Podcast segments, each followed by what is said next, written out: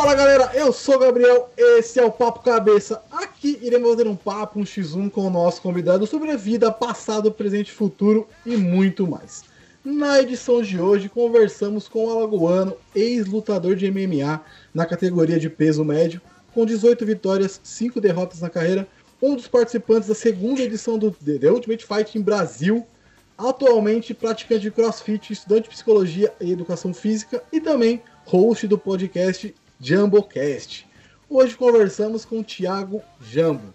E aí, cara, tudo bem? Como é que tá essa vida de podcast? Tranquilo, graças a Deus. Estamos um pouquinho parado aí com o podcast, porque geralmente eu gravo ele presencial, com convidados. Uhum. Gravei, só, só gravei até agora um episódio solo, mas aí eu pretendo gravar outros episódios solo até pelas condições que a gente tá passando agora, né? Esse lance de todo mundo de quarentena, então eu, eu vou ter que dar um jeito de gravar uns episódios solo aí, criar um conteúdo para lançar. Mas de onde vem a ideia do podcast? De onde surgiu assim a pegada de, ah, eu quero fazer um podcast? Então, cara, você acompanha MMA? Eu acompanho bastante, acompanho bastante. O Anderson, o Vitor. Você, você já, você sabe quem é o Joe Rogan, que é o cara que é o comentarista. Às vezes ele, ele sobe ali no palco, entrevista os atletas da, no, sim, no, sim, no, sim. no, no tatuado, careca. Então, esse cara, ele é, ele é comediante, ele é comentarista do UFC e ele tem um podcast desde 2000 e, sei lá, desde 2004, não sei, eu não lembro exatamente quando foi que ele começou a fazer podcast, mas é bem antigo o podcast dele. E o uhum. podcast dele é o, é o número um do mundo em downloads. Uhum. E eu sempre, é, eu sempre fui, eu sempre fui fã do, do, do, cara, porque ele é um cara muito inteligente, assim, e ele traz uma linha de convidados no, no podcast dele que é muito variado. Ele já levou o Elon, o Elon Musk, que é o cara da, da Tesla, já levou o Mike Tyson, ele já levou. Ele é bem variado, já levou sonho, aquele. Sonho. É. levou o Neil deGrasse, que é aquele cara que estuda física, espaço e etc. Uhum. Então ele sempre leva uma galera muito assim, é bem variado e tem um, uma galera assim de nome. Então eu achava muito bacana o, o a linha do podcast dele, assim, porque eu sou muito curioso, saca? Assim, eu, eu adoro saber sobre coisas novas e tal. Ultimamente, assim, ano, até o ano passado eu estava morando nos Emirados Árabes, né? E aí eu decidi voltar pro Brasil. Falei, pô, tô voltando pro Brasil e eu tava assistindo. então, aí eu decidi voltar por causa de família mesmo, tal, queria estar perto da família, já, pô, já, passei, já passei 20 anos fora de casa, aí eu falei, pô, já tô metade da minha vida fora de casa, eu quero voltar para casa, ficar perto da minha família, aproveitar eles enquanto a gente tá aqui, né, brother? A gente nunca uhum. sabe, né, o dia da manhã acontece alguma coisa, eu vou ficar me culpando porque eu não vivi nada com a minha família, entendeu? Aí, enfim, aí na, na semana para eu voltar para cá, eu falei assim, cara, por que, é que eu não faço isso aí? Aí é. deu a louca, é, vou fazer essa porra. Peguei, levantei, fui lá no, fui no shopping, né? Comecei a procurar equipamento de podcast, mesa de mixer, microfone, não sei o que e uhum. tal. Agora, porra, não tenho a menor ideia lance de edição e tal, não tinha a menor ideia de nada. Uhum. Aí cheguei lá na loja, comprei um monte de equipamento lá, o cara me conversei com o cara da loja, o cara me explicou, oh, você leva isso aqui e tal, pá. Aí eu, beleza, vou me virar para aprender como é que mexe isso. Aí eu tô em casa de bobeira, isso um dia antes de eu viajar do meu voo. Aí eu mexendo, né, procurando vídeo do YouTube, já para ir me, me familiarizando, aprendendo a respeito. Aí vi um cara falando sobre o Roadcaster Pro, que é uma, é uma mesa de mixer que ela faz tudo, né? Então sim, ela simplificava, simplifica muito o trabalho, principalmente para quem não para um cara feito eu que não sabe de nada. Tá entrando nesse mundo agora. Aí cheguei lá, peguei, peguei tudo que eu tinha comprado de volta, volta na loja, meu irmão, você não tem isso aí não? O Roadcaster Pro. Aí o cara, pô, não sei, cara. Aí cheguei lá, cara, e tem um aqui. Falei, então me dá, dá aqui, eu vou pagar a diferença, eu vou levar ele. Era o último que tinha na loja, o cara tinha até falado que, que não era nem pra estar tá lá, que era pra estar tá em outra loja, que era pra ter buscado, alguém esqueceu. Eu falei, não, é meu, tá pra Já mim isso aí. Aí eu comecei a gravar os podcasts e, assim, eu tento seguir, na medida do possível, assim, eu tento seguir na linha do meio que parecida com a do Joe Rogan. Não, não lógico, eu, eu não digo que por um dia eu vou ter condições de trazer os convidados que o cara traz, pô, a pessoa bater um papo com o Mike Tyson. Porra, Enfim, é sensacional. Mas eu pensei, pô, mas tem muita gente bacana do Brasil. Eu conheço muita gente que é interessante bater um papo, até para falar sobre saúde, falar sobre esporte, falar até sobre política, religião, espiritualidade, assuntos que me interessam, entendeu? Sim. E aí eu falei, vou começar, vou, e, pô, tô, tamo aí, né? Começando aos poucos. Ah, toda hora, eu vi lá, eu assisti alguns bem legais, bem legais. Eu vi com um cara que é campeão brasileiro, campeão mundial. Como é que é o nome dele? Kickbox, é. Eduardo Canuto. Esse é. Foi bem legal, bem, bem maneiro. Ele, é, bem maneiro, ele é campeão, ele foi campeão mundial de kickbox e, e ele é vereador aqui do estado, né? Do, de, aqui de Maceió, daqui da cidade. Então, assim, queria trocar uma ideia com ele, falar um pouco da história dele e também falar um pouco sobre o lance de projeto. Não, não que, hum. tem, que eu, não que eu seja muito fã de política, mas assim, hoje em dia é importante a gente meio que se envolver um pouco na política, saber o que é que está acontecendo, até para poder fazer melhores escolhas. Eu queria, eu tinha curiosidade de falar com ele, pô, então, pô, você é um cara que veio do esporte, tal, veio da luta, assim como eu.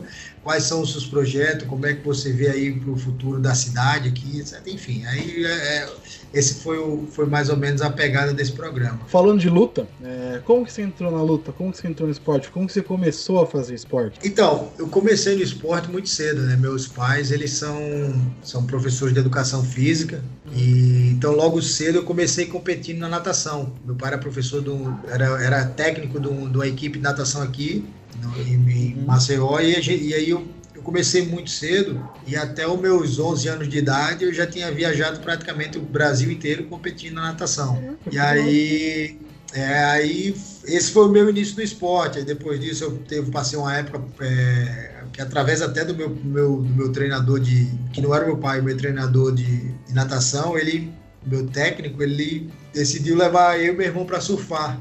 Pô, a gente abandonou a natação, né? ah, surf, praia e tal. É, largamos a natação, a ironia, né, cara? Competimos pelo Nordeste aqui, campeonato de surf e tal. Aí teve uma hora que eu meio que deu uma enchida de saco e, e através de amigos da escola conheci capoeira. Aí esse mesmo amigo meu me, é, me apresentou o, o, UFC, né? Me chamou na casa dele e falou, pô, vem ver isso aqui, cara, tem uma fita aqui, UFC 1, não sei o que, Royce Grace. E aí eu fui lá na casa do cara, assistimos, né? Fiquei impressionado, né? Viu aquele cara 70 quilos lutando com uns caras gigantes finalizando todo mundo. Falei, caraca, que maneiro, bro. Aí já procurei. Né? É, já procurei uma academia de. Tem jiu-jitsu aqui em Maceió? Tem, tem lá na academia e tal procurei o jiu-jitsu, me matriculei, comecei a, a, treinar, competir também. E a, o lance do, do a minha ida para o MMA, eu sempre quis ir para o MMA por dois motivos. O primeiro é que um dos meus professores, ele lutou um MMA que teve aqui, na época era Vale Tudo, né? Lutou um, um Vale Tudo aqui na cidade. E eu fui lá assistir, torcendo pro cara tal. Aí quando ele ganhou a luta, eu falei, caraca, que irado, passe, que pô, um dia eu quero fazer isso aqui, quero fazer isso também. Aí ele falou, ah, isso aqui não dá pra você não. Aí eu, ah é? Tá bom, tá bom então, né? tá bom então, né? Beleza. Enfim, continuei seguindo ali no jiu-jitsu, participando de campeonato, até que surgiu a oportunidade de eu, eu morar fora, né? Tinha uns amigos morando na Califórnia, o cara falou, pô, vem pra cá, os campeonatos de jiu-jitsu tudo estão vindo pra cá, pra Califórnia, aqui tu vai ter a oportunidade de treinar com fulano, cicrano, só os caras bambambam do, do, do jiu-jitsu, tá todo mundo mudando pra cá. Aí fui pra Califórnia, e aí comecei a competir todos os campeonatos lá, ganhei todos os campeonatos que eu, que eu, que eu participei na faixa roxa. E nesse meio tempo eu fui vendo os meus ídolos do jiu-jitsu fazendo aquela migrando para o MMA. Porque o jiu-jitsu não dava dinheiro. Você competia o campeonato de jiu-jitsu, campeonato mundial, pan-americano, você ganhava uma medalha. E aí começou aquela transição, né? Os caras, os top do jiu-jitsu começando a, a, a, procurar o Vale Tudo, MMA, por causa da, das bolsas, que era. Os caras estavam ganhando mó grana no Japão tal. E aí foi despertando o interesse. Pride? É, na época, na época que eu, nessa época tava os primeiros eventos do Pride ainda. Então é, foi 2000, 2000 foi a época que eu comecei a lutar foi em 2014, então ainda era bem já tinha o UFC, mas o UFC nessa época estava em baixa, o, o Pride estava dando aquele boom, né? Todo mundo querendo lutar no Japão por causa das bolsas bem melhores. Uhum. E aí foi história, né, bicho? Aí comecei a treinar MMA, já fiz uma luta já, e aí fui dando, fui dando, seguindo carreira lá fora, né? Comecei, engraçado que minha carreira ela começou lá fora, né? Diferente da galera brasileira que começa lutando os eventos aqui e vai lutar lá fora.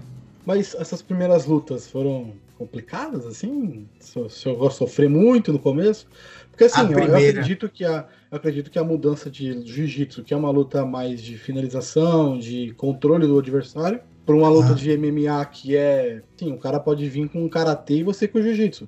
Você quer ir pro chão e ele não. A diferença é, é grande, né? É, é diferente. Sim, ambas vão mexer ali, vão mexer com você, com as tuas emoções, com a adrenalina, mas ali o lance do MMA é que você, você vai entrar, você não sabe se você vai sair nocauteado, se o nego vai te apagar, vai te, entendeu? Te estrangular, sei lá.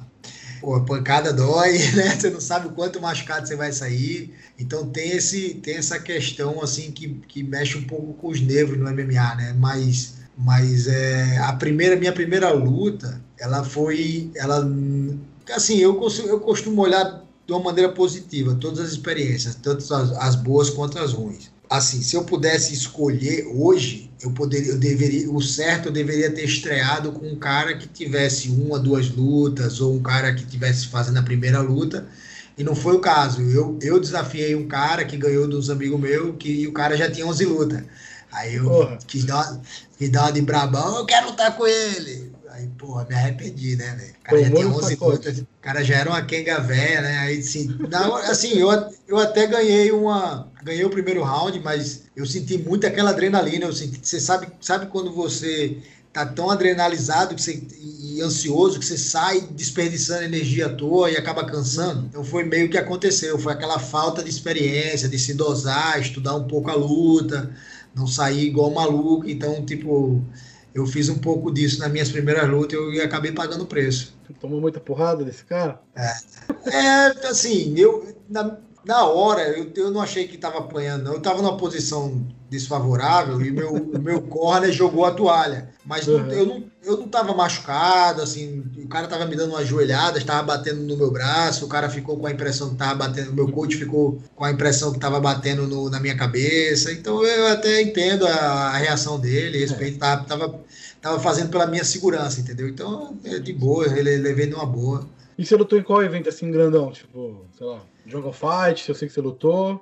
O Bellator também você lutou? Lutei o Bellator, participei, lutei também o World Series of Fighting, que é o WSOF, ah, que na época eles estavam estavam estavam vindo grande, eles, eles hoje eles são o, é, não sei o que Fight League agora, é, PFL, PFL é uma, é, é uma liga forte, eles pagam até um bilhão de dólares por vencedor do torneio mas é o mesmo é o mesmo dono, é o Rei Cefo. Na hum. época ele, o nome do evento era WSOF, né? Eu lutei esse evento lá no Canadá, lutei no Japão, que era um sonho, que era, era o meu maior sonho, assim, o sonho da minha carreira era lutar no Japão. E aí eu lutei lá duas vezes, é, teve a participação no TUF. Eu acho que esses então, foram os maiores. O TUF, vamos lá, vamos lá. O UFC, o famoso UFC que todos os caras querem lutar, é o grande evento, não sei o quê. Foi o primeiro evento, né? O primeiro evento de MMA, acredito. O primeiro, ah. não foi o primeiro? Que eu do bigodão, eu lembro do bigodão, que tinha um cara do bigodão, eu lembro dele. Então, na verdade, ele foi eu, não diria, eu acho que ele foi o primeiro evento. É, eu, acho que eles, eu acho que eles começaram com o primeiro evento, mas depois disso, eu não tenho certeza se eles são o primeiro ou se o Pancrase, o Pancrase no Japão era primeiro. Só que o Pancrase então. ele tinha umas regras, ele tinha, um, ele tinha uma regra diferente na época. Você lutava de caneleira, de luvinha de MMA e regra do Pride, valia chute na cabeça no chão, valia tudo. Mas eu não tenho, eu sei que eles são bem antigos. Ele, o Pancrase, o Chotô, que não uhum. existe mais. Eu não tenho certeza quem veio primeiro, se foi o UFC ou se foi o Pancrase. O UFC foi o primeiro, com certeza, no formato em jaula. Sim, octógono, né? Aquele é, fechadinho, tal. É, é, o Pancrase até, até, pouco tempo, até, até pouco tempo atrás era, em, era, em, era em, no ringue, né? Mas... É, o Pride, o Pride também era no ringue. É, isso.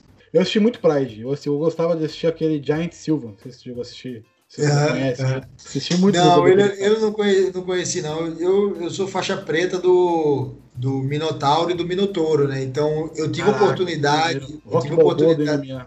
É, eu tive oportunidade de, de de treinar com os caras na época que eles estavam fazendo a transição para o UFC, saindo do Pride e indo para o UFC.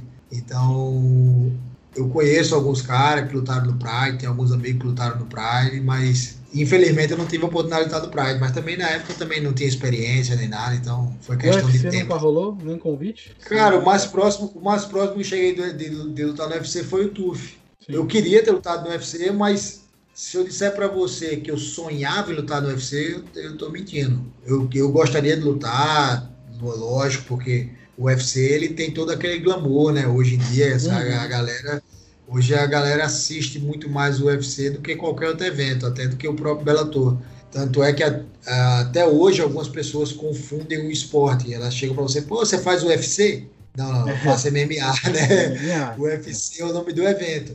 Mas, assim, eu, é como eu te falei, eu nunca sonhei assim, ah, meu sonho, meu sonho era lutar no Bellator, lutar no Strike Force, que, que, que na época veio, que também era um concorrente do Bellator, do UFC antigamente. Uhum. Mas dizer assim, pô, eu sonhava em lutar no UFC, não, eu sonhava em lutar em Bellator e graças a Deus eu realizei esse sonho, realizei o sonho de lutar no Japão, participar do por que, a, por que o Japão? Qual a pegada do Japão? Assim, o, a pegada do Japão era por causa, realmente por causa dos meus ídolos, né? Na época, eu, eu, eu como eu ainda estava no Jiu-Jitsu, dando aqueles primeiros passos da MMA, eu uhum. acompanhava o Ricardo Arona, Vanderlei Silva, é, o Minotauro, o Minotouro, os caras tudo lutando no Japão, então eu, que, pô, eu queria lutar ali também e tal, assim, por causa dos caras, né? Você vê os seus ídolos lutando ali, você quer lutar ali, né? Por isso que eu, por isso que eu tinha esse, esse lance de lutar no Japão. O formato do Japão também é muito interessante, cara. É muito, foi, foi, lugar, foi provavelmente o lugar mais legal que eu já lutei na vida. Por quê? O fã japonês, ele é engraçado, ele é muito educado, cara a, porrada tá comendo e tá tudo em silêncio. Você não vê gritaria, você não vê, ah, mata ele, arranca a cabeça dele, porrada. Você não ouve nada. Tanto é que quando é. você faz uma coisa, quando você faz uma coisa legal, você ouve os aplausos. Aí para.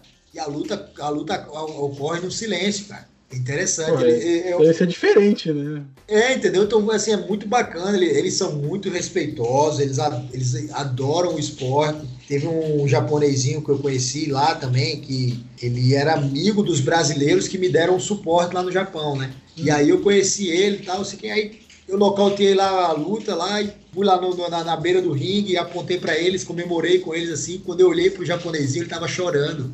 Aí eu, eu que isso, cara? Por que, que o Yusuke tá, tá chorando? Ele, cara, ele tá emocionado porque ele te conhece. Eu falei, que é isso, cara? Caraca, que da hora. Não, da hora. É, Caramba. É, então, tipo assim, é bem bacana. Até, assim, o fã japonês ele é muito legal por causa disso, né? Ele é, ele é diferente, do, ele, é aquele, ele é muito fiel, ele é diferente da maioria dos fãs.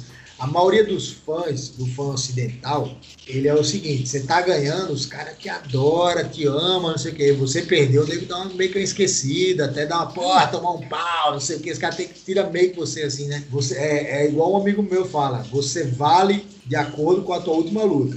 Se você ganhou, o nego te ama. Você perdeu, o nego meio que dá uma. Ah, porra, ah, perdeu tal. É, tipo, entendeu? E o fã japonês não, ele, ele idolatra mesmo. Tanto é que, pô, o Minotauro ganhando ou perdendo, quando ele ia lutar no Japão, na porta do hotel tinha filas de pessoas para falar com o cara, bater foto. Mulheres grávidas pedindo para ele para ele pegar na barriga delas, porque dizia que era tipo uma benção, que o filho dela ia nascer um lutador guerreiro se ele, se ele, se ele passasse a mão na barriga delas. É, é desse jeito. É muito bacana, velho. Mas assim, falando de, de, de luta hoje, de, hoje você não luta mais. Você, e a gente vê assim, a galera, o UFC perdeu um pouco do amor no Brasil, porque os grandes perderam, né? O Anderson perdeu, o Vitor perdeu, o Cigano perdeu, o José Aldo também perdeu no UFC, perdeu o cinturão que eu digo. É, você acha que essa galera pavimentou um caminho para ter novos lutadores brasileiros e não tá nascendo esses novos brasileiros ou não? Ou tem uma galera vindo forte que ninguém conhece ainda? Porque assim, eu, eu vejo muita galera pedindo esses caras de volta. Não, o Anderson Silva. O Anderson foi o maior, talvez, não sei, no UFC do brasileiro. Minotauro também, Minotauro, os dois. Mas você acha que a galera teve. Tem uma galera vindo forte também para ocupar o espaço que esses caras deixaram? Estão deixando, né? Porque eles estão se aposentando, a maioria. Cara, tem um. Tem, sim, cara, com certeza os caras pavimentaram assim, mas é aquele negócio, né, bicho? O esporte, como, como tudo, ele tem uma vida, um tempo de vida, né? Assim, o atleta ele tem um tempo de vida, os caras vão envelhecendo, vão caindo em performance, uhum. por uma série de motivos que já são, já são motivos fisiológicos mais do que, do que a falta de capacidade, de técnica para lutar. Tu fala assim, o cara vai ficando mais velho, já, já não tem aquela mesma produção de testosterona, já não tem aquela mesma aquela pegada, a musculatura já o músculo, o físico já não reage como, como reagia antes, como um cara novo, né? Então, por isso a gente teve a gente vê essa essa essa essa, essa velha geração, né, o Anderson, o Minotauro, vai chegando já passando ali dos 40, você já vê que os caras já vão declinando ali em performance, o que é natural. Aí você vê uma galera chegando nova, uma molecada que de certa forma é, já pegou tudo meio que mastigado, por exemplo. É, a gente faz o esporte, ele vem numa evolução, né? Começou nos primeiros UFCs, onde era, onde era modalidade contra modalidade. Era o cara do kickbox, contra o cara do jiu-jitsu, contra o cara do wrestling, contra o cara do sambo, o cara do karatê. Então era uma disputa de artes marciais. Qual era a arte, mais, arte marcial mais eficiente, enfim. Depois disso a gente partiu para a evolução, que já veio ali, da, já que, na minha opinião, o pioneiro disso aí foi o Marco Ruas, que foi aquele cara que ele veio da luta livre, mas ele já treinava Muay Thai, ele já treinava boxe, já treinava o é wrestling. É completo, né? É, então ele já foi, já foi aquele cara, já foi aquele cara que começou a treinar outras áreas do, MMA, já foi, já foi é, ficando se tornando mais completo. E aí hoje o que é que acontece? Aí até aí depois a geração que veio seguinte, o que é que ela acontecia? Como foi no caso da minha geração que veio depois. A gente começava no jiu-jitsu, ou, ou, por exemplo, outras pessoas, o americano começava no wrestling, ou no boxe, começava com a base, Aí depois ia fazendo o que o Marco, o caminho que o Marco Ruas fez. Primeiro eu peguei, meu, peguei minha faixa marrom de jiu-jitsu, uma experiência nos campeonatos, aí fui, comecei a treinar boxe, aí comecei a treinar isso, começar aquilo. Hoje, a geração de hoje já começa treinando tudo. Os caras já chegam na academia, os caras não chegam, não, não começam, ah, vou começar a treinar jiu-jitsu e depois eu vou procurar uma academia para treinar boxe e depois vou procurar outra para treinar isso. Não, hoje você chega numa academia, como por exemplo um centro de treinamento como a Pitbull Brothers aqui em Natal, a Tinogueira no Rio de Janeiro, a American Top Team nos Estados Unidos, você chega lá, você encontra tudo num lugar só. Tem o treino de boxe, o treino de negócio, tudo num lugar só, e tem o treino de MMA. Então a galera já chega, você já tem acesso a tudo.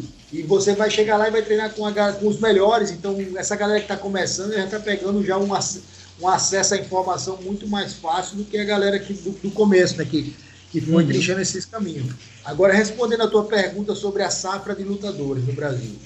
Hoje a gente tem uma galera, assim, na minha opinião, o lutador mais, os lutadores mais talentosos são brasileiros. O brasileiro, eu, ele, tem um, ele tem uma coisa de criatividade no esporte que ele faz, tanto é que se você for comparar o jogador de futebol brasileiro contra um jogador de futebol europeu, você vai ver a diferença de talento. O que, falo, o que é que eu falo em talento? é aquele cara que individualmente ele consegue armar jogadas sozinho, de fazer isso, dar um show. E o jogador europeu, que é que ele já é mais mecânico. É aquele cara que passa a bola, lança, não sei o quê. Ele não fica muito tempo, não segura muito tempo com a bola. No MMA é a mesma coisa. Você vê os caras aí, tipo um cara feito o Anderson, um cara, pô, é, é um Patrício Pitbull, Patrick Pitbull, uns caras muito talentosos que criam, criam golpes ali do nada. O Anderson mesmo, ele, eu tive a oportunidade de ser sparring dele por muito tempo, porque ele também passou muito tempo na Tinogueira. O cara jogava videogame, adorava jogar videogame, daqui a pouco ele, vou tentar fazer isso no treino. Eu ia lá e fazia, cara. Ele criava as coisas. Ele tirava um golpe, uma cotovelada assim do nada, que você fala assim, pô, onde é que você viu isso? Ah, não, jogando videogame, não sei o quê, ou então uma coisa que ele criava da cabeça. Ele fazia e dava certo é um cara extrema, extremamente talentoso, como eu nunca vi. Fazia, eu, irmão, eu ia fazer sparring com o cara, eu ia todo cagado de medo, velho.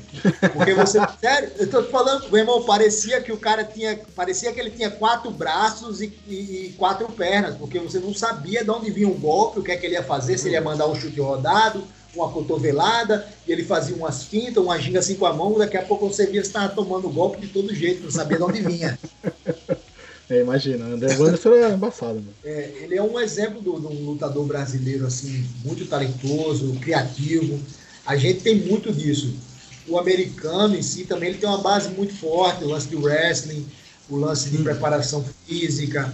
Lá você tem acesso a, a, muita informação nova que chega primeiro, em termos de treinamento. Apesar que o, a gente também tem excelentes profissionais aqui no Brasil. Mas, por exemplo, você tem acesso a material de treinamento. Eu falo mais da parte de estrutura de academia, material para treino, equipamento. O custo é mais fácil. Por exemplo, eu, quero, eu vou dar um exemplo bobo aqui.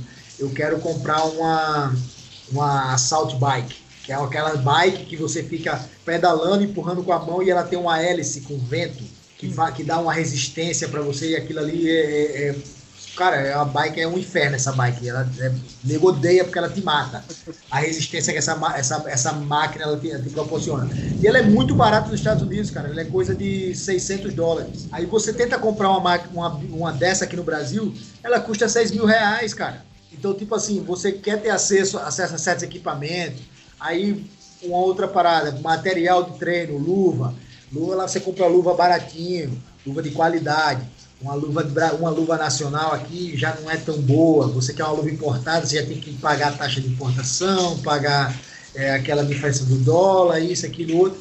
Então, é. então para certas coisas, a gente, nesse aspecto, eu acho que a gente está um pouco atrasado por causa dessa questão mais de de, de problema de importação, é mais uma coisa que se trata de governo e etc. Mas é mais burocrática. Né? Mas em termos de talento humano, físico, material humano, o Brasil é riquíssimo. A gente tem uma nova geração aí que está vindo aí, o Borrachinha aí, que está prestes a lutar com a, com a Desânia. Tem o Patrício Pitbull, que na minha opinião é o melhor peso por peso do mundo, lutador. Não sei se a galera conhece, porque a galera não, não acompanha muito MMA, mas se, se puder dar uma, dar uma, uma pesquisada sobre esse garoto, o Patrício Pitbull, ele é de Natal. Eu tive a oportunidade de lutar com ele, já cheguei a lutar pela, pela academia dele também. Extremamente técnico na parte em pé, de boxe. É um cara que é finalizador, faixa preta de judô, derruba lutador de wrestling, finaliza lutador de chão, nocauteia trocador. Então aquele o cara, cara completo, muito, então. é o cara completo. Ele é muito completo, mas sabe, sabe aqueles caras que eles são completos, mas eles são mediano em tudo? É aquele cara que ele assim, ele não é excelente em nada, mas ele é bom em tudo. E tem aquele cara que é excelente em uma coisa e é mais, é mais ou menos no resto. É, é, o Patrício, Patrício Pitbull, ele é excelente em tudo. E ele tem uma cabeça de lutador como eu nunca vi antes. A gente, tem, a gente tem uma galera aí dessa nova geração aí, o irmão dele, o Patrick também, que é excelente também, muito duro, nocauteador nato do Bellator. Tem uma, tem uma galera, o Dácio, do o Deus da Guerra, do UFC, que nocauteou o Benavides, que hoje era para estar tá com o cinturão lá do, do, do, dos, dos galos. Tem uma galera vindo aí, o, o Renato Moicano e tal. Tem uma galera que tá vindo aí que eu acho que vai mais para frente, mais um pouquinho aí os cara, o próprio Charles do Bronx está vindo numa fase aí absurda, cara. O que esse cara, o que esse moleque evoluiu, meu Deus. O Gilbert Durinho. Então a gente não tem, um, não, não tem mais aquele controle dos cinturões como a gente tinha antes, hum. mas eu tenho certeza que em breve a gente vai ver mais brasileiros conquistando o cinturão de novo. E vamos lá, vamos falar do TUF. Você participou do TUF da segunda edição, certo? Era do time Isso. do Minotauro. Como é que foi participar dessa parada? Foi uma loucura? Foi da hora? Cara, a experiência é bem diferente, assim, eu nunca imaginei, assim, vivenciando algo parecido, de estar numa casa, um monte de gente que você não conhece, câmera todo lugar, você está sendo vigiado 24 horas, a galera ali que você, que você tá fazendo, que você acaba ficando amigo da galera, mas você sabe que é qualquer, você pode ficar com o cara na semana seguinte, cara. Então, tipo assim, é bem tenso, mas assim, foi uma experiência bacana, assim, no, no, no, a experiência de vivenciar aquilo foi bacana, foi diferente. Uhum. Na, na casa, a minha experiência como participante já foi meio que foi uma decepção, uma decepção para mim, foi muito frustrante, porque eu coloquei muita responsabilidade nas minhas costas, eu, eu coloquei aquilo ali como a minha chance de assinar um grande contrato e de, tipo assim, mudar de vida fazendo aquilo que eu amo. Eu falei, pô, é agora, é agora e, e isso refletiu de maneira negativa para mim. Por que, que eu digo pressão, isso? né? Pressão. É, então, o que acontece?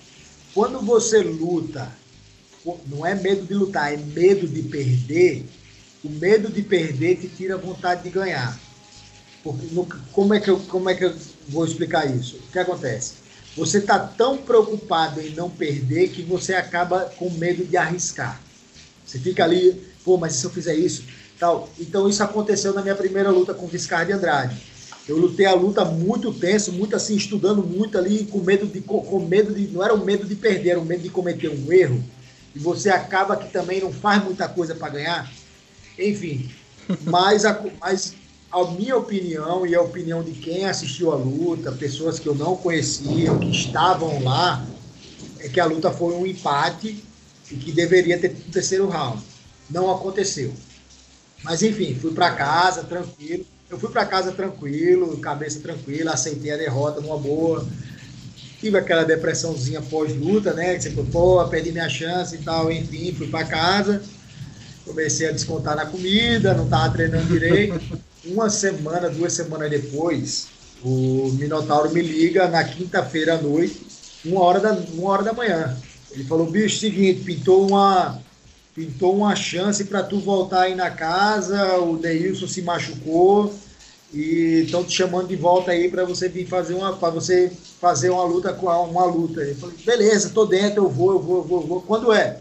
Depois de amanhã. Porra. Aí eu falei, beleza, não, eu vou, eu corto uma perna, eu bato o peso, não sei o que. Liguei a ligar. Isso é o seguinte, né? Ele ligou na quinta-feira, uma hora da manhã, meio-dia da sexta, eu tinha que estar em São Paulo no sábado eu tinha que pesar e no domingo lutar. E eu já tinha ganho 12 quilos, cara. Aí eu falei, fudeu, mas ah, não, agora já aceitei. Caraca, eu, é, eu falei, bastante, É, eu falei, não, fudeu, agora, agora descontei na comida legal. Aí eu falei, não, agora eu vou, eu vou bater esse peso nem que eu corte a perna, né? Desliguei o telefone, fui, pesei na balança e falei, puta merda, fodeu. Mas enfim, vambora, né? Não consegui dormir. Quando deu 7 horas da manhã, começou, 6 horas da manhã, começou ali 5, 6 horas da manhã, eu falei, levantei, falei, irmão, vou dar uma corrida, saí para correr 10 km para tentar baixar o peso antes de ir para o aeroporto. Aí fui, dei uma corrida tal, o peso já baixou uns 2 quilos. Aí, na, aí passei na casa do, do meu preparador físico, o Claudio Pavanelli, na época, e ele falei, e aí? Ele falou, não, dá para bater esse peso sim, cara. Fui pro aeroporto, peguei o voo para São Paulo, cheguei lá, dei mais um treino, na manhã seguinte, acordei pertinho do peso já e bati o peso. No dia, no outro no dia depois, no domingo, lutamos. E aí, realmente, eu perdi para ele. Eu acabei sendo nocauteado ali no, no, no, finalzinho do primeiro round. Mas, mas enfim, foi, essa foi a minha experiência no TUF, né? Muita treta? Rolou Cara, muita tinha, treta lá dentro? Tinha muita, muita, muita pegadinha, sabe? Assim, a gente, o Verdun é um cara ele é um cara, eu não sei se você acompanha ele nas redes sociais, ele, é, ele adora fazer gracinha, piadinha, não sei o que, pegadinha. Então ele começou a querer fazer umas pegadinhas, umas brincadeiras, encurralar nego, aí começava a tacar lata, bebida nos caras, sei que. Começou aquela guerrinha, né? Aquela provocaçãozinha. E aí. É legal, né? Ah, velho, nego levou na brincadeira, aí ficou naquele negócio ali, a gente tinha um. No, no, na casa a gente tinha um treinador americano, né, que tava, fazia parte do time técnico do, do Minotauro, o Eric Abarracinho, baixinho. E esse cara, ele, ele, era, ele é ex-militar, né? Ele já foi, ele é ex-veterano de guerra do Iraque. Caraca! Então, cara, esse cara chegou com as ideias, vamos fazer isso, fazer aquilo, ele tem um português engraçado, né? Que ele é americano. E aí vamos fazer isso, cara, vamos fazer o quê? Vamos, quê? vamos armar uma. Quando eles entrarem na van, e aí a gente armou com a produção tudo, a gente armou uma arapuca pros caras. Quando os caras estiverem saindo do treino, os caras do time do Verdun, a gente ia trancar a van, não ia deixar ele sair, e, no, e por dentro da van a gente tinha espalhado um monte de pó de mico. Puta que pariu. E aí, cara, e aí a gente, quando a gente, quando os caras entraram na, na van, a gente quebrou os pó de mico, trancou eles na van, e aí os caras começaram a ficar desesperados lá dentro da van, trancado, todo mundo Puta se coçando, não sei o quê. E a gente já do lado de fora, Beleza, prepara para abrir a porta. Prepara para abrir a porta. Quando os caras abriram a porta, tá a gente com extintor de incêndio, tacando ovo, tacando água. Enfim, velho, a gente acabou. Acabou, perda total da van, cara. A van Caraca. Pô, nego, tinha nego lá querendo matar um ao outro por causa disso, nego que tava reclamando que o olho tava ardendo, porque não sei o que, vou matar você. Irmão, enfim, foi uma Foi uma loucura, velho. Aí Imagina, teve isso, assim, não teve muita coisa pessoal, não, assim, em termos de, de treta pessoal entre negócios. Pelo contrário, alguns dos meus melhores amigos que eu fiz na vida foi ali naquela casa ali. O, o Thiago Alves, o, o Patolino, o Léo Santos, o Santiago Posinibio, o argentino o Besouro. Teve uma galera ali que eu fiz que são amigos que até hoje a gente tem muito contato, se fala, troca ideia, tá sempre, tá sempre em contato. Mas vamos lá, a pior parte de ser lutador é se aposentar? Cara, eu pessoalmente, assim, eu, me eu falo que eu tô aposentado, mas se rolar uma proposta interessante, interessante que é que eu falo, né? Se for interessante financeiramente, uhum. tem, duas, tem duas maneiras de eu aceitar uma luta hoje de eu sair da minha aposentadoria, eu sair da minha zona de conforto hoje. Se o cara chegar bem assim, ó, Tiago, você vai ganhar essa bolada aqui para lutar.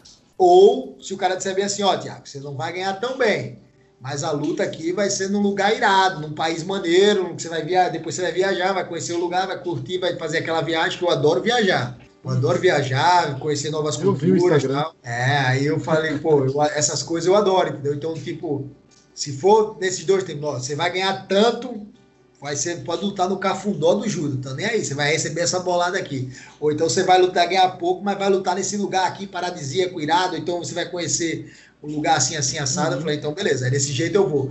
Porque, vou ser sincero, cara, eu já tô com 39 anos, vou fazer 40 agora em setembro. É, pô, lógico, a gente, a gente, quando a gente faz algo, a gente tem que pensar em vencer, em ser campeão e tal. Mas eu, mas eu, eu sou realista, cara. Eu, tô, eu já tô parado há quase quase quatro anos, eu não tenho mais aquele, aquela esperança de dizer assim, não, vou, vou, vou entrar no UFC, vou ser campeão do mundo com 40 e poucos anos, até porque chega uma certa idade que os caras nem assinam mais contrato com essa galera. Eles até assinam, ao menos que você esteja destruindo todo mundo no, no, em outros eventos, nocauteando a galera, tal, sei que, você seja um, um Romero da vida que, que tem 40, 42, 43 anos, e tá aí, no auge da forma física, vencendo caras mais novos, fazendo grandes lutas, aí, aí seja uma coisa assim, não, a gente tem que assinar esse cara, aí você, tudo bem. Mas não é o meu caso, cara. Eu tenho, hoje eu tenho outros planos, eu tô vivendo outra vida, eu já tô. Eu cansei também dessa vida de. Porque o, lance, o chato do MMA, de viver do MMA, é o seguinte: ao menos que você tenha um patrocínio, um patrocinador, que ele vai. Ele, não, beleza, fechar aqui, Gabriel, vou assinar contigo aqui um contrato de de dois anos contigo, um ano que seja, vou te dar uma grana mensal para você se manter, para você só treinar. Só se preocupe em treinar. Maravilha. Então, você está seguro. Agora, como é que acontece com aquele lutador que ele não tem esse patrocínio e ele só ganha dinheiro quando luta? Você só ganha dinheiro quando luta. Teve um ano, cara, que eu tive que eu tive quatro, cinco lutas sem sacanagem canceladas em cima da hora. Ou seja, eu treinei, eu investi na preparação dessas lutas chegou na hora, eu não lutei, eu não recebi, velho. Você não tem uma segurança, você não recebe. Uhum. E hoje, se você parar para pensar, o, se você for observar, o MMA é um esporte de contato muito duro. Você você tá, tá sujeito a se lesionar frequentemente, é normal. É normal você se lesionar no MMA. Então, se você tiver muita sorte, você vai fazer três lutinhas no ano. Três lutas no ano. Você recebeu, você recebeu três vezes no ano. Ao menos que você receba muito bem para se manter pelo resto do Caraca. ano. Né? É três você, lutas, né? São três lutas, né, velho? Mas e aí, quando você se. Quando, e aí, se você se lesiona, se você. Se você. Se o seu oponente se lesiona, ele não consegue arrumar um oponente a tempo, como já aconteceu comigo várias vezes. Se o show é cancelado, como já aconteceu também. E aí, tudo aquilo que você investiu naqueles dois meses pra, de treinamento para que, pro... aquela luta, foi por água abaixo, velho. Então é por isso que muito, muito lutador também, você vê os caras, tem, lógico, quem tá no UFC, dificilmente os caras fazem isso, mas tem, tem uns que fazem também. Tem uns que dão aulas ali, aula particular, ou dá aula da própria academia, tem a própria academia. Quando tem, fechou a luta, bota alguém dando aulas para ele na academia deles e, e quando é, faz o treinamento. Outra... Ele tem um, tem um, dá para fazer essa estrutura. Mas não é todo mundo que tem essa condição, entendeu? O outro motivo, quando eu ter me aposentado também, foi porque, como eu te falei, meu sonho era lutar no Bellator. Né? Uhum. Então, quando eu assinei meu contrato com o Bellator, eu tinha assinado uma proposta de emprego nos Emirados Árabes. E eu ia ganhar muito bem nesse emprego. E aí, qual era a minha ideia? Eu falei, cara, meu contrato do Bellator é muito baixo. Era um contrato de quatro lutas, mas o valor era muito baixo. Eu assinei porque eu realmente eu queria lutar no Bellator, era meu sonho. Eu queria saber como é, eu não queria viver sem sentir aquilo, sem saber como é que era. Uhum. Aí eu falei, então, eu vou pegar esse emprego, eu vou dar um jeito de me manter treinado e vou tentar conciliar os dois. Só que quando eu cheguei lá nos Emirados Árabes, eu tive dificuldade por parte da empresa que eu trabalhava, para de me liberar para ir lutar, e também por parte do Bellator, porque o Bellator falou, ó, a gente só te coloca para lutar se você sair do Brasil, dos Estados Unidos ou do Canadá. A gente não vai te colocar para lutar se você sair dos Emirados Árabes. Eu falei, pô, mas nem se eu ajudar com a passagem, eu não, não me pergunte por quê, porque eu não sei. Porque eu, eu me propus ajudar a pagar a passagem, como eu estava recebendo bem nesse emprego, eu me uhum. propus, eu falei, não, mas eu ajudo com a passagem, não sei o que e tal, vou tentar conversar aqui com a galera da empresa, porque pode vir a ser bom para a empresa e tal, associar a marca, Bela Tour, enfim. Não aconteceu. Então eu falei, cara, quer saber? Vou largar o emprego, vou tentar mais essa vez essa chance no Bellator, porque eu não quero viver com essa dúvida. E aí eu voltei, voltei, fui pro, na época eu fui para o Canadá, passei um tempo lá, morando lá, fiz a preparação, vim para o Brasil, tirei meu visto para poder lutar no, nos Estados Unidos, tive todo esse gasto, cheguei, passei um tempo no Canadá, e os caras me arrumam a luta em cima da hora, tipo, três semanas para lutar. Beleza, aceito, quero lutar, tô precisando lutar, preciso da grana, quero lutar também. Larguei tudo para estar tá aqui e vou lutar. Peguei a luta três semanas antes. Meu adversário mudou na semana da luta. Aceitei. Aceitei tudo que os caras me ofereceram é, luta em cima da hora, é, adversário mudou em cima da hora, e aí fiz a luta, perdi, não lutei bem, sei lá, não vou dar desculpa, pode ter sido inúmeros fatores, pode ter sido uhum. é, o tempo que eu fiquei parado esperando para uma luta, falta de ritmo, é, o corte de peso, que eu tive que perder muito peso em três semanas, mudança de adversário. É, enfim. E aí eu pensei, pô, beleza, perdi, os caras vão me dar pela. Eu tenho quatro lutas no contrato, os caras vão me dar uma segunda chance. Não me deram. Depois, depois uhum. duas semanas depois, eles ligaram e falando, ó, a gente tá, tá abrindo mão do, tá abrindo mão do contrato com o Thiago tal, sinto muito, blá blá blá blá. Falei, porra, velho. Eu me senti tratado como um lixo. Então, tipo assim, na minha cabeça, velho, se eu esperei, eu dediquei minha vida inteira, e eu esperei por, pelo sonho, de realizar o sonho, de lutar nesse evento. Eu abri mão de um monte de coisa para lutar nesse evento, que era o, era o sonho da minha carreira, e eu sou tratado desse jeito. Porra, o que é que eu tô fazendo? Para que é que eu vou treinar e lutar mais? Me aposentei. E aí, pô, por mais que eu tenha, tenha sido uma decisão minha de me aposentar, eu entrei em depressão porque você fica, pô, velho, eu fiz, eu vivi disso há, há 11 anos, cara. Foram 11, 11 anos treinando, treinando, treinando e vivendo do MMA. E aí eu me vi numa situação que eu não sabia o que, é que eu ia fazer agora para viver. Eu não tinha eu não tinha ensino superior, não tinha uma outra profissão, não tinha, eu não tinha um plano B. Eu falei, cara, fudeu, velho. Aí entrei em depressão. para sair dessa depressão, o que, que você fez? Você procurou crossfit, vida saudável? Foi. Se manter ativo? Aconteceu? O que aconteceu? Eu não tinha mais uma razão para treinar. Falei, pô, para que, que eu vou manter a forma física agora? Não vou lutar mais. E aí um, um amigo meu que também era um também era um era ainda é um, um, patro, um dos meus patrocinadores, né? Assim, ele não me, não, me, não, me patrocinava financeiramente, mas ele me dava todo o suporte do que ele podia, aquele daqui de Maceió, sempre me ajudou, ele tem um restaurante, sempre me dava aquele suporte.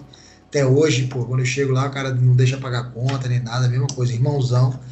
E aí esse cara, esse cara começou a fazer crossfit. Ele falou, pô, velho, vamos pro crossfit, tu vai gostar, a pegada do crossfit é massa, não sei o que, tal, tal, tal. Aí eu falei, pô, ele, ele falou uma vez, duas eu não quis, até que eu falei, meu irmão, quer saber, eu vou. Ele insistiu tanto que eu fui. E aí, eu já tinha feito crossfit antes, mas eu não tinha, não tinha sentido a pegada nem nada, vai ver, foi o treino do dia que não era tão legal. Mas nesse dia que eu fui com ele, eu falei, caralho, acabou o treino. Eu falei, irmão, onde é que eu me matriculo, velho? Onde, é que eu vou, onde é que eu assino a matrícula aqui, velho? E aí comecei a treinar crossfit e achei, achei o crossfit assim muito parecido com o MMA, porque assim como o MMA, você tem que treinar várias modalidades, né? Não, não tantas quanto o jiu-jitsu, mas várias modalidades. Você tem que treinar Você tem que treinar não só a sua parte física, a parte de força, você tem que treinar a sua parte aeróbica, anaeróbica, você tem que treinar ginástica para saber fazer movimento ginástica. De crossfit tem muito movimento ginástico, handstand walk, que é andar nas mãos assim de cabeça para baixo, é, passar por obstáculo, fazer ring muscle up, que é aquele, aquelas argolas né, da ginástica olímpica. Então, nesse aspecto, eu acho muito parecido com o MMA, que você tem que treinar, tá treinado em várias coisas, né? Uhum. E então, tipo assim, eu acho que talvez por isso ali foi o que meio que me atraiu para o esporte, esse lance de essa competiçãozinha também. Você chega para fazer um treino com boxe com a galera, todo mundo é amigo ali, ninguém quer bater em ninguém, tá, mas tá todo mundo querendo ganhar, ganhar o treino. Tá todo mundo querendo terminar primeiro, levantar mais peso que o outro tem meio que essa competiçãozinha saudável, porque ela, ela te faz melhor. Você vê o cara levantando uma carga de não sei quantos quilos, você fala, pô, eu quero levantar também, quero levantar mais que ele, eu quero ter gás igual a ele, isso. Então, tem, esse, tem essa competiçãozinha, mas é algo saudável, algo que te torna melhor, né? Então foi eu faço meio. crossfit também. É? Eu faço mais ou menos, mais ou menos. Está começando. Mais ou menos. Está começando. Tem que mudar, né? A gente tá meio gordinho, então tem que mudar, tem que emagrecer. O que eu acho legal, eu acho legal também do CrossFit é que ele é, ele é, uma, é uma modalidade muito dinâmica, não é chato. Sim. Sim. Não é aquela Todo coisa ali. É, não é aquele lance, você vai para academia, ah não, hoje eu vou hoje eu vou malhar peito, então eu vou fazer três, sete, três, três séries de 12, de 10, de 20, sei lá, com tanto de carga, você faz a série, senta, fica olhando pro pro horizonte, pensando, ah, deu tempo, ah, não, vamos para outra série. Não é aquela coisa monótona, é, você fala assim, é. caralho, velho, que saco, velho, não tô afim de treinar. E o CrossFit, ele meio que dá essa liberdade para você criar, tipo, ah, não tô afim de treinar isso, vou treinar fazer isso, fazer aquilo, ou treinar aquilo que você gosta. Então, hum. é, tem essa, tem essa liberdade, é dinâmico, é, tem alguém ali na, no, na, no treino sofrendo com você, então aquilo te motiva, você, pô, fulano tá indo, eu tenho que ir também tem que me puxar, e você acaba. Tá todo, é, essa que é a, é, a, é a comunidade, o lance da comunidade do CrossFit, que eu acho legal. Esse lance de um puxa o outro ali, todo mundo te incentiva ali, um incentiva o outro, isso é bacana. E alimentação? alimentação eu vejo que você curte bastante também, comer saudável, comer bem. Apesar que ontem mandou um lanchão maneiro que eu fiquei com uma vontade oh. monstra. você viu lá? Mandei lá no story. Lá Cara, assim, é, é, é, isso que eu acho legal também do CrossFit. Você, você tem uma. uma você, você acaba tendo uma demanda calórica grande por causa dos treinamentos, e aí você acaba podendo comer, é, é, extrapolar um pouquinho mais na comida e não vai, não vai, não vai machucar tanto, né, velho? Não vai doer tanto.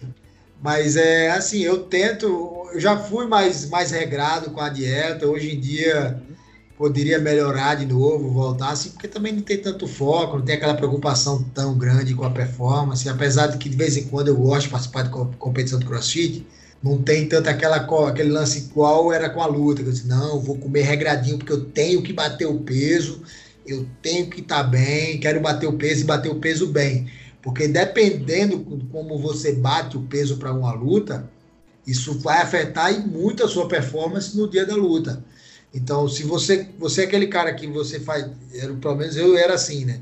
Eu tentava fazer é, uma dieta bem antes do, da, da, da luta, para ir descendo meu peso gradativamente, para ir sofrendo menos, para o meu corpo e as, e a, e as, é, e se adaptando melhor àquele, àquele peso e você e desse jeito você sofre menos na hora de ir para uma sauna, na hora de fazer uma banheira para desidratar, enfim. Então, essas coisas, dependendo, às vezes você, você fez um, um training camp perfeito, o teu campo de treinamento foi perfeito, mas chegou na hora de, na hora de você bater o peso, foi sofrido, você acabou, acabou desidratando demais, você não soube repor o peso direito, você entendeu? Tanto é que tem muito cara que passa mal, inclusive já houve, já houveram até mortes com, com atletas que tentaram bater peso de maneira errada, já teve e, outros caras que tiveram uma queda de performance absurda comparada com como eles estavam treinando e após a pesagem no dia da luta. Então eu sempre fui, sempre busquei fazer tudo muito certinho, primeiro pela responsabilidade de chegar lá, eu, eu acho foda assim o cara chegar e, lógico que acontece, imprevistos acontecem, mas eu acho uma irresponsável, um pouco de irresponsabilidade um atleta que se comprometeu, que assinou o contrato para lutar e chega no dia da pesagem e não bate o peso. Entendeu? Eu acho assim, porra, brother. Pior ainda quando, quando é, assim, tem, tem, lógico, tem, se você, às vezes um detalhe faz a diferença, e tem cara que não consegue bater peso por pouca coisa. Ali, pô, já chegou no limite dele, ficou faltando 500 gramas, até isso aí é aceitável. Mas quando você chega para um, ver, um, ver atletas, como eu já, já, já cansei de ver aí também, até no próprio UFC, o cara chega para bater no bater peso, o cara estoura 3 quilos. Isso é um absurdo, cara. Entendeu? Então, tipo assim, eu nunca quis me ver nessa posição. Eu sempre quis ser muito responsável com isso, pela parte de responsabilidade com o evento e também pela parte de performance, né? Então, eu já fui mais regrado na alimentação por causa disso. Hoje em dia, como eu não tenho que bater peso, eu tento dar meu treino ali só para ficar só para ficar bonitinho, saradinho ali, né? Para poder tirar a camisa tranquilo na praia. Entendeu? Pô, eu tinha tranquilão também, mesmo com a Não, também. Mas assim. É, não, eu tô ligado, mas assim, a gente fica. Você começa a malhar, começa a se sentir fortinho, pá, você fica vaidoso, né, cara? Então, tipo... então tem vaidade, não é só saúde. É, lógico, lógico, a gente tem que ter, ah. cara. Eu acho que faz parte, a gente acho que faz parte ter, até para pra nossa própria saúde mental, a vaidade faz parte, se cuidar, se sentir bem. Tem um, tem um ditado que, que um amigo meu falou em inglês que é assim: When you look good, you feel good, you do good. Quer dizer, quando você, quando você, quando você tá bonito, você se sente bem e você manda bem, porque você tá tudo bem, a autoestima tá lá em cima, você, ah, vai tá tudo bem, velho. Agora, se você, se você, você, pô, você não se cuida, está sentindo para baixo, ele, pô, tá bem, pô, você olhando no espelho, pô, você quer, ou então tá com a, com a energia lá embaixo, até porque a dieta, o, o treinamento físico, ele traz esses benefícios, né, fisiológicos.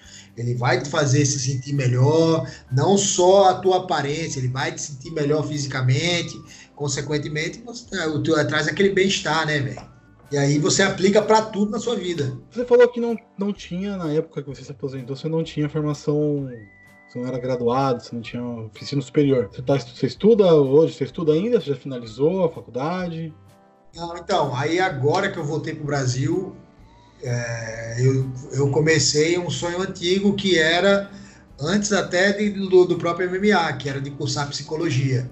Eu estou ah. cursando psicologia e eu decidi também cursar educação física. A educação física eu decidi cursar porque porque eu acho, eu acho um desperdício um cara como eu que teve a oportunidade de treinar com alguns dos melhores preparadores físicos do mundo e treinar com alguns dos melhores atletas do mundo, simplesmente não me aprofundar nesse meio. Essa é a razão, é a primeira razão, né? A segunda razão é, é porque eu pretendo conciliar a psicologia com a prática física. Não é no sentido é, psicologia esportiva. É ah, óbvio, tá. eu quero trabalhar com alguns atletas, né? Uhum. Se possível, se rolar, eu, eu, adoraria trabalhar com alguns atletas, mas eu gostaria de tratar pessoas normais também, o um indivíduo normal. Por quê? O que, é que acontece? Às vezes, às vezes, hoje em dia, a medicina ocidental, hoje, a gente é muito focado em remediar. Por exemplo, você chegou lá, você, foi, procurou, você procurou um psicólogo, um psiquiatra com sinais de depressão. Beleza? Remedinho. Mas e aí? Será que, será que o remédio, o remédio já diz, o remédio não vai te curar, ele vai te remediar. Às vezes o teu problema é uma mudança de hábito, uma mudança de vida. É você chegar e, pô, e aí, e aí, Gabriel? Quantas horas de sono você está tendo por noite? Você está dormindo pelo menos umas 7, 8 horas por noite? Como é que está a sua alimentação? Você está fazendo tua parte física? Você está fazendo o teu, tre teu treinamento de força? Porque para o homem, o homem, pô, o homem tem que, tem que fazer treinamento de força, é bom para a testosterona do homem. A testosterona é o, é, o, é o, principal hormônio do homem, é, aquele, é o que faz a gente querer as coisas, buscar, lutar, é, é, o, é a testosterona. Você pode ver o cara que está com baixa testosterona, o cara tá para baixo, tá depressivo, anda cabisbaixo, né? O cara, o cara não funciona, não funciona em casa, a vida do cara, meu irmão, entendeu? É, entendeu? É foda, velho. Entendeu? Então, tipo, se, pô, agora se, se eu chego assim, você chega no meu consultório assim, é óbvio, existem casos e casos, né? Vai ter casos que realmente o, o paciente, o cliente, paciente, ele precisa de um medicamento ele precisa daquele medicamento, mas ele também precisa dá uma, dá uma, uma repaginada no, no, de como ele está levando a vida. Ele precisa uhum. se alimentar melhor, ele precisa é, dormir melhor, porque se você tem, se você não dorme horas suficiente, suficiente, você o corpo não recupera, a sua testosterona, sua produção de testosterona não vai acontecer como deveria, nos níveis que deveria. Se você se alimenta mal, a mesma coisa, se você está comendo, tá, pô, tá acima do peso, tá obeso. É, se você se alimenta de muito carboidrato simples também, tem um efeito de que aquilo vira glicose no, no teu sangue, aquilo vai dar um efeito no teu cérebro, é, vai dar aquele pico de insulina, enfim, várias, várias, várias coisas que acontecem no nosso corpo que não tá, que estão relacionadas diretamente à nossa alimentação e como a gente vive, leva a nossa vida, cara. Então, eu tenho interesse de fazer, de usar essa abordagem, de unir esses dois numa, como uma forma de treinamento. Então, assim, eu posso muito bem chegar, vamos supor, você chega no meu consultório, e eu vi que você está acima do peso, você está depressivo, e aí eu vou fazer esse questionário com você, e eu posso, e como, meu, com, com minha graduação em educação física, eu vou poder te receitar até, um, até treinamento, cara. Sim. Vou poder dar esse é. acompanhamento, entendeu? Eu vou poder dar esse acompanhamento completo à pessoa. Então, tipo assim, porque é, e, ao, e ao contrário do que talvez, eu não sei, eu não, vou, não posso falar por outros, por outros psicólogos ou psiquiatras, eu não vou chegar a dizer assim, vou ficar te remediando a vida inteira para você continuar vindo para mim. Não, cara, se eu conseguir te curar, nunca mais eu quero ver tua cara. Quer, dizer, quero, não quero, nunca, mais, nunca mais eu quero ver tua cara no meu consultório. Quero tu ver tu feliz aí, vendo tua vida, amarradão, pô bonitão, saradão, a esposa feliz, pô, levando aquele vídeo feliz, porque isso tudo reflete a nossa vida pessoal, cara. Se você tá com a hum. testosterona lá embaixo, você, pô, você tá para baixo, você não tá feliz, você não vai fazer quem tá do teu lado feliz, você não vai levar uma vida, você não vai viver uma vida na, na, com toda aquela sua capacidade que você pode fazer, pode viver, velho. Uhum. Entendeu? Então é mais ou menos assim, lógico, isso é tudo uma coisa minha, na minha cabeça, então é uma coisa que eu pretendo levar para frente. Estamos é, aí, seguindo esse caminho aí, tentando conciliar as duas faculdades, é difícil, mas estamos indo. É, realmente, duas faculdades não é fácil, não. É, é, é da hora, legal, bem, bem maneiro a ideia. A ideia de construção é maneira pra caramba. E vamos lá. Cara, como tá o coronavírus aí? Tá preso dentro de casa? Então, cara, assim, eu tô, eu tô, eu tô levando, antes do governo, eu, eu sou meio rebelde, eu tô, eu tô vivendo uma quarentena, eu tô vivendo, eu tô vivendo a quarentena vertical, que é isso, se eu, se der vontade de sair, eu saio, só que com responsabilidade, entendeu? É, por exemplo, é, tem, um, tem uma galera que vê meus stories, de vez em quando eu faço um treino na praia, né? Fica incomodado. Pá, tá indo pra praia, não sei o que. Eu falei, cara, vamos lá. Vamos pensar da seguinte forma. É, hoje aqui em casa, eu moro com minha mãe, com minha avó, né? Meu irmão, que voltei pro Brasil, tá, tô vivendo com eles. Sou eu que faço a parte de mercado, sou eu que faço a parte de banco, entendeu? Pagar conta, etc. Sou eu. Se, ou eu acabei de vir da farmácia comprar remédio para minha avó, enfim. E, cara, se você parar para reparar, você vai, você, vai, você vai no banco, não sei se tá aí na mesma coisa da sua cidade, mas eu vou na agência de banco aqui pertinho de casa. Lotada. Lotada. Entra de duas em duas pessoas, entra de duas em duas, mas na porta tá todo mundo aglomerado. Filinha um grudadinho no outro. Filinho, pô. Supermercado, estacionamento, próximo mercado cheio de gente, todo mundo, todo mundo comprando comida como se fosse um Armagedon. né? Aí, beleza. Aí eu vou treinar na praia, sozinho, longe de todo mundo, isso te incomoda? Onde é que, onde é que você acha que a, que a, que a, probabilidade de eu, eu me infectar vai ser maior? Numa aglomeração de fila de banco, que todo mundo aceita você ir, porque você tem que ir, ou se eu for de vez em quando dar um treino na praia sozinho, longe de todo mundo. Então, tipo assim, é, é, até um, um, meme engraçado que eu vi, que, eu, que o, o, Fábio Maldonado, que lutou no UFC, um amigão meu, ele postou, eu vi, eu comecei a rir, eu falei, assim, lógico, eu não levo ao pé da letra, mas assim, é engraçado, tipo assim, no, no meme dizia o seguinte, esse, esse vírus é engraçado, você pode ir a banco, você pode você pode ir à farmácia, você pode ir ao supermercado, mas se você for, se você for trabalhar, você não pode. Então, tipo assim, a gente, tem, a gente tem que pesar na balança, cara, porque na verdade é o seguinte: o Brasil, ele não é um país de primeiro mundo. Eu, eu, eu falo disso não é só economicamente, eu falo em termos de educação. O que, que acontece? Eu vou te dar um exemplo aí na Itália que aconteceu, Espanha, etc. Você vê lá, é, pessoal do supermercado e pessoal e empresas que produzem álcool diminuíram o valor da mercadoria para que mais pessoas tenham acesso à mercadoria, uhum. se higienizem e, ou seja, diminua o aumento da, da, da contaminação. Aqui no Brasil, é nego vendendo álcool que não é álcool, é nego vendendo, é. vendendo, vendendo álcool a 30, reais, 30, 40 reais. Aqui, pô, aqui tem uma farmácia aqui vendendo uma garrafa de álcool a 40 reais, velho.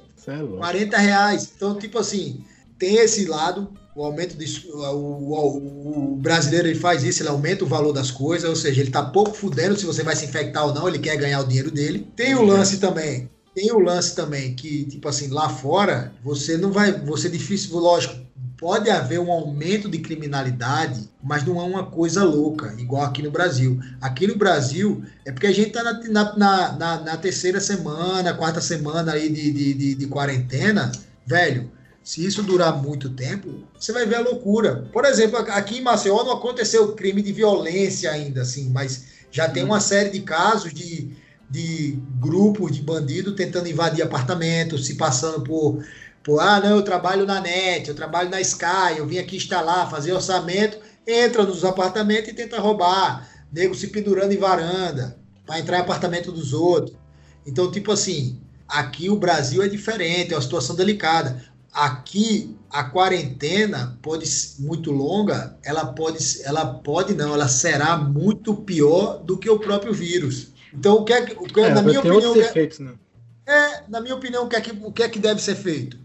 Assim, eu falo isso porque eu tenho vários amigos, velho. A gente, não só vários amigos, mas o próprio Brasil hoje tem 11 milhões de autônomos. São pessoas que foram pegas de calça riada, velho. Nego sem reserva. Nego que não tem de onde tirar dinheiro. Entendeu? Então, tipo assim, aquele cara que mesmo que agora ele fala, fala assim, pô, o negocinho tá fechado, fudeu, e aí? Eu vou comer como? Tô aqui de quarentena, fazendo tudo bonitinho. E aí? Como é que faz? Não Como é, é que eu vou manter a. conto que vai resolver, né? Não resolve, velho. 600 conto não é, nem, não, é nem, não é nem a feira, velho. Não é nem a feira do mês. Porra, imagina para aquele cara, igual eu tenho vários amigos aí que tem pequenos negócios, como é que o cara vai tirar desses 600 conto? Ele vai tirar o aluguel da lojinha dele, ele vai pagar o funcionário dele que ele tinha, ele vai pagar pelas mercadorias que ele já comprou, e aí agora ele tá com as mercadorias tudo parada lá e não pode vender. Entendeu? Qual vai ser a alternativa para um cara desse? Fechar é, tudo. É a triste realidade. Não, beleza. E os que entrar pro crime? Porque não tem opção. É, porque tem gente que sim. tem gente que é pai de família. Tu, pô, bicho. Ah, lógico, tem sempre aquele que vai ter, vai ter, a, vai ter a, o negócio vai querer pedir, mas você vai pedir até certo ponto, você vai, pô, você vai, vai, vai, vai pedir ajuda, mas nem todo mundo vai ficar, e ao mesmo tempo nem todo mundo pode ajudar, principalmente se eu tiver na mesma situação. Como é que eu vou te ajudar se eu não posso nem me ajudar? E aí, meu irmão, vai bater o desespero, vai aumentar a violência, vai começar o bang bang. E aí, velho? Brasil não é, não adianta chegar assim, ai, mas os Estados Unidos, que o, que o Trump, que estava falando a mesma coisa que o Bolsonaro falou, agora falou que vai prolongar a quarentena. Meu irmão, é, é primeiro mundo, velho. Não adianta comparar.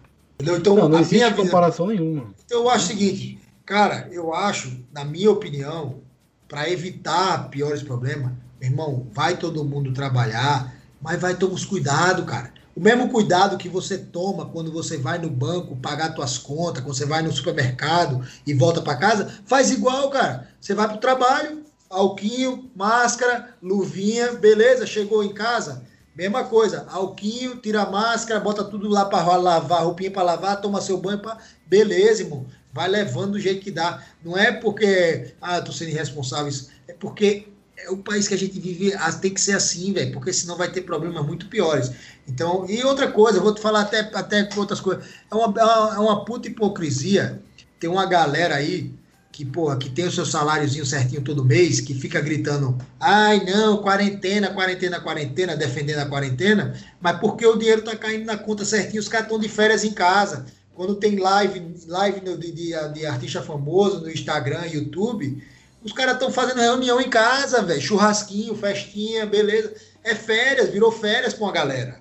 Para a maioria do, do, do, do, trabalhador brasileiro, não. Mas tem uma galera que tá assim. E é a mesma galera que, que, que fala assim: Deus me livre voltar a trabalhar. Então a minha pergunta é: o teu problema é o, é o coronavírus ou é o trabalho vírus? é trabalho vírus. Muitas é, vezes é, entendeu? Tipo assim, eu acho que eu acho que a gente tem que ser coerente, botar as coisas na balança aí e tal, mas assim, lembrando que o nosso país, a situação é atípica para o mundo inteiro e para o nosso país mais ainda, velho. Entendeu? Até, até porque, vamos supor, se a gente tivesse é, parlamentares que a gente que a gente soubesse que tem interesse de, de ajudar o Brasil Pô, os caras podiam muito bem botar essa porra do, do fundo partidário aí para ajudar um monte de gente, velho, essa grana pro fundo não, partidário. Não. Os caras nem se mexem. Irmão, os vereadores daqui de Maceió, os caras, no meio da pandemia, os caras votaram o próprio aumento, velho. Aumento de salário. E aí? Pô, eu queria ser assim, ó, poder aumentar meu salário na hora que eu puder. Eu escolho meu novo salário, eu escolho é, meu aumento. Não, assim, e esses, eu queria ser assim. É, esses caras estão aí, velho, querem que se foda, velho vão se aposentar com salário de, salário de parlamentar, então nem aí, nada vai mudar para eles. Vai mudar para eu, para você, para o cara que, tem, que vive do trabalho, é autônomo. E aí, velho? Então, tipo assim, velho, é o que eu digo pra galera, meu irmão, se você puder ficar em casa, maravilhoso. Lá, maravilhoso, fica, irmão, bom apoio. Você tem que sair para trabalhar, irmão, teu filho tá com fome, vai, velho, mas toma cuidado, velho, se cuida. É. Toma cuidado, velho. Agora não fica, não fica também apontando o dedo para quem tá na rua, não. Vai ser que cada um sabe do seu. Se eu me infectar hoje do coronavírus porque eu fui treinar na praia, fica tranquilo que eu não vou bater na, na tua porta pedindo um abraço, não, cara. É. Entendeu? Então a, galera cada fica. Cada um responsável apontar... por você, né? Por você, é, cada véio, um responsável cada, por si. E cada um vai viver com as consequências. Não, é, não, não adianta você nego ficar batendo o dedo, apontando o dedo. Porra, olha lá pro Gabriel, o cara foi lá. Meu irmão, o cara foi dar um mergulho no mar porque o cara tava estressado, irmão. Deixa o cara, ele não tá abraçando ninguém, não tá perto de ninguém. Deixa o cara, irmão. Quarentena, tá todo mundo tenso. Você não sabe o problema que o cara tá passando dentro de casa. Você não sabe se o cara tem o que comer dentro de casa. Como é que tá a família dele. Então, meu irmão, deixa o cara, velho. O cara não vindo aqui te pedir um abraço, te dar um beijo, negócio, irmão, tá de boa, velho. É ele que vai, ele que arca as consequências, velho. Tem que ser responsável, cada um tem que ser responsável por si. Eu, eu acredito nisso também. Claro, velho, assim, for... por si e, por, e pelos seus, assim, lógico. Você, sim, se você sim, mora sim. com alguém, no meu, no meu caso, eu moro com minha, minha avó, mora com a gente, minha mãe, eu, eu sou responsável por isso. Se eu vou lá fora, na rua, eu tomo todo, quando eu chego em casa, eu tomo todos os cuidados em casa e na rua para não trazer nada para casa, entendeu? Então, assim, esse assim, mas o resto da galera, meu irmão, meu irmão, acho que cada um tem que cuidar de si, cuidar da própria vida, focar em tentar ajudar, tentar. É, porque é o seguinte, o ser humano adora falar de problema, mas para chegar com a solução são poucos. Chega com a solução aí, irmão. Em vez de, vez de chegar e querer aqui apontar o dedo e falar de problema, meu irmão, mostra a solução aí, velho. Vamos, vamos todo mundo pensar na solução aí, se ajudar. Essa solução vai demorar um pouquinho do corona e essa aí vai tá, tá difícil nesse país aqui, tá complicado. É. Mas vamos lá. A gente já falou bastante sobre a, sobre a sua carreira, sobre o TUF, sobre vida saudável, crossfit, faculdade. Tem mais alguma coisa para o futuro que você pretende? Você quer fazer? Algum projetinho novo aí que vai sair? Alguma coisa diferente? Cara, assim, eu, eu, sou o Jambocast mesmo, que eu me amal de fazer, eu gosto. É, uhum. Tá meio triste não poder trazer ninguém aqui para trocar uma ideia, porque a ideia do Jambocast também é, é uma forma que eu encontrei de aprendizado. Então, é, muitas das pessoas, as pessoas que eu trago aqui no, no, no, programa são. É óbvio que eu, que eu escuto sugestões de pessoas. Ah, por que você não leva Fulano para falar disso? Ah, eu escuto a sugestão, mas se não me interessar falar a respeito, eu não vou trazer. Só porque ah, falar, ah, que é interessante. Ah, tá todo mundo falando disso. Se não me interessa, irmão, não quero falar. Eu quero falar sobre coisas que me interessam. Então, é uma forma de aprendizado que eu consegui, é uma forma de poder bater uma aula cara a cara com alguém ali a respeito de um tópico que me interessa. Enfim, então, isso que tá me fazendo falta, assim, que é o projeto que eu quero, que eu tô louco para voltar a gravar de novo, que é o JambuCast. Como eu te falei, tô aberto aí, de repente, é uma proposta para voltar a lutar se for interessante financeiramente ou se for num lugar maneiro para viajar. É, tem esse lance aí do, do lance da, da psicologia, da, com a educação física. Eu tô, eu tô montando aqui em casa uma, uma, uma areazinha de treinamento. Aos pouquinhos eu tô comprando um pezinho, um kettlebell, um negócio, montando uma estruturazinha. É, é, aqui eu quero dar aula de personal de educação física também, quero tratar meus pacientes, vai ter meu escritóriozinho aqui, mas isso aí eu só posso pensar nisso aí depois que a gente conseguir resolver essa crise aí do, do vírus, porque, assim, por mais que a gente tá, como eu te falei, por mais a gente tá muito preocupado sobre o lance de contaminação, a verdade é que isso já vai, isso agora já está afetando muito a gente economicamente. Então a gente não sabe como é que vai ser amanhã. Então a gente tem que segurar, botar um pouco, segurar um pouco aí, pisar um pouco no freio, esperar ver como é que vai acontecer, esperar as coisas se estabelecer. Mas assim, de pouquinho em pouquinho, ali mantendo a esperança, fazendo a nossa parte, fazendo o que dá com o que tem, né? Tiago, a gente falou sobre muitas coisas, mas a gente não falou. A gente falou sobre todas as suas. A gente falou sobre derrotas no TUF, do Bellator, enfim. A gente não comentou a coisa mais importante. A sua principal vitória no, no MMA, qual foi? Cara, principal, assim, eu acho Aquela que todas que você mais eram... guarda com carinho. Essa assim, caraca, tem, hoje arrebentei, hoje foi fera. Tem duas que tem duas que foram muito especiais para mim, né? Assim, porque é, lógico, todas as minhas lutas foram, eu, eu, não, assim, não tenho uma vez assim, ah, essa aqui, todas elas para mim foram assim, é, a preparação, o momento da luta, não é, não é, não é uma coisa fácil, assim, é sempre uma, é, tem sempre essa dificuldade psicológica, mental, mas assim, é, duas que eu guardo assim pela forma como eu, como eu lutei e a luta em si que eu, que eu, que eu acho assim, ah, essas são, são a minha favorita. Uma foi aqui no Brasil contra o Alexandre Baixinho, que na minha opinião ele era um dos melhores, ele não sei, eu acho que ele não está lutando mais também, mas ele ele era ou é um dos melhores lutadores do, nacionais na categoria peso médio, né? E eu venci a luta por ele era bem, bem, experiente, já tinha lutado, já lutou com os melhores do Brasil. Eu lutei com ele, então eu venci por nocaute técnico no segundo round. Eu fiquei muito feliz da forma como eu me portei na luta, como deu tudo, sabe assim, tudo deu certo. Uhum. Tudo que eu fiz estava funcionando na luta, estava no meu dia. Então eu gostei muito dessa luta. E a minha primeira luta no Japão, que eu nocauteei a luta em 20 e poucos segundos. Caraca! E é, então, ela, é, essa luta, essa luta foi especial. Foi especial porque foi a realização do sonho, né? Foi, a, foi pô, eu sonhava lutar no Japão. Foi a primeira vez que eu lutei, no Japão e saí lá com uma, uma, vitória, um nocaute. Foi lindo e foi rápido, então eu fiquei muito feliz. Depois, depois da, da luta, assim, a gente eu, eu fui com o Toquinho, Rosmar Palhares, a gente deu uma semana de seminários em Dubai, porque o nosso voo passava em Dubai, então foi a primeira vez que eu fui para Dubai, a gente conheceu Dubai, pô, a viagem toda foi, foi tudo perfeito, tudo irado, a viagem depois. Ah, não, tem uma terceira luta que foi legal também. Foi a primeira vez, foi, a, a, foi quando eu lutei no Havaí, no Chotô Havaí, ah, finalizei. E o que acontece?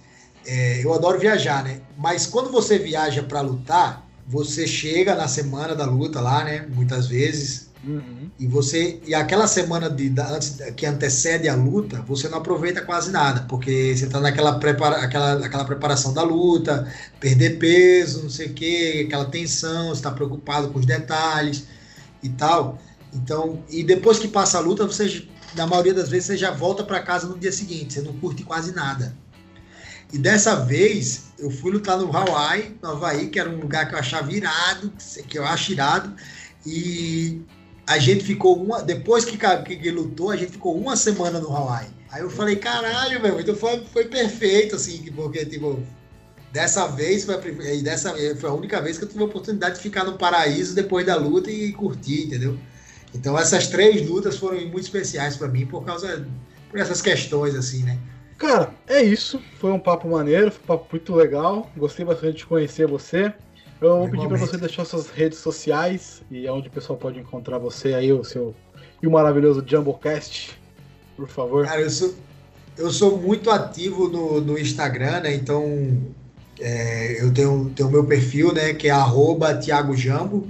E tem o perfil lá também do, do, do, do Jambocast, que eu geralmente eu só entro assim para fazer postagem de ou anunciando algum, algum episódio, ou postando algum trecho de algum episódio, que é arroba Jambocast, ou também também estamos lá no YouTube também, é, no YouTube é Thiago Jambo, que é o, o nosso canal que a gente compartilha lá o, os vídeos do, dos episódios do, do Jambocast, tem alguns vídeos meus de luta lá também, então é, sou mais ativo nessas, nessas redes sociais aí.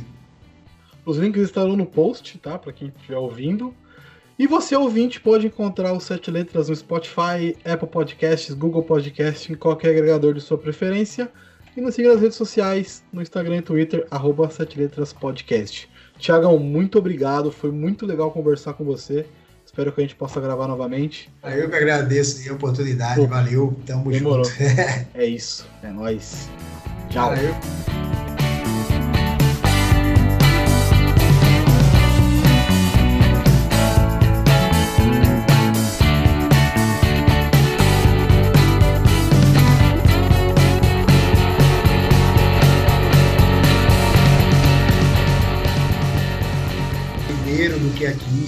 Lá você.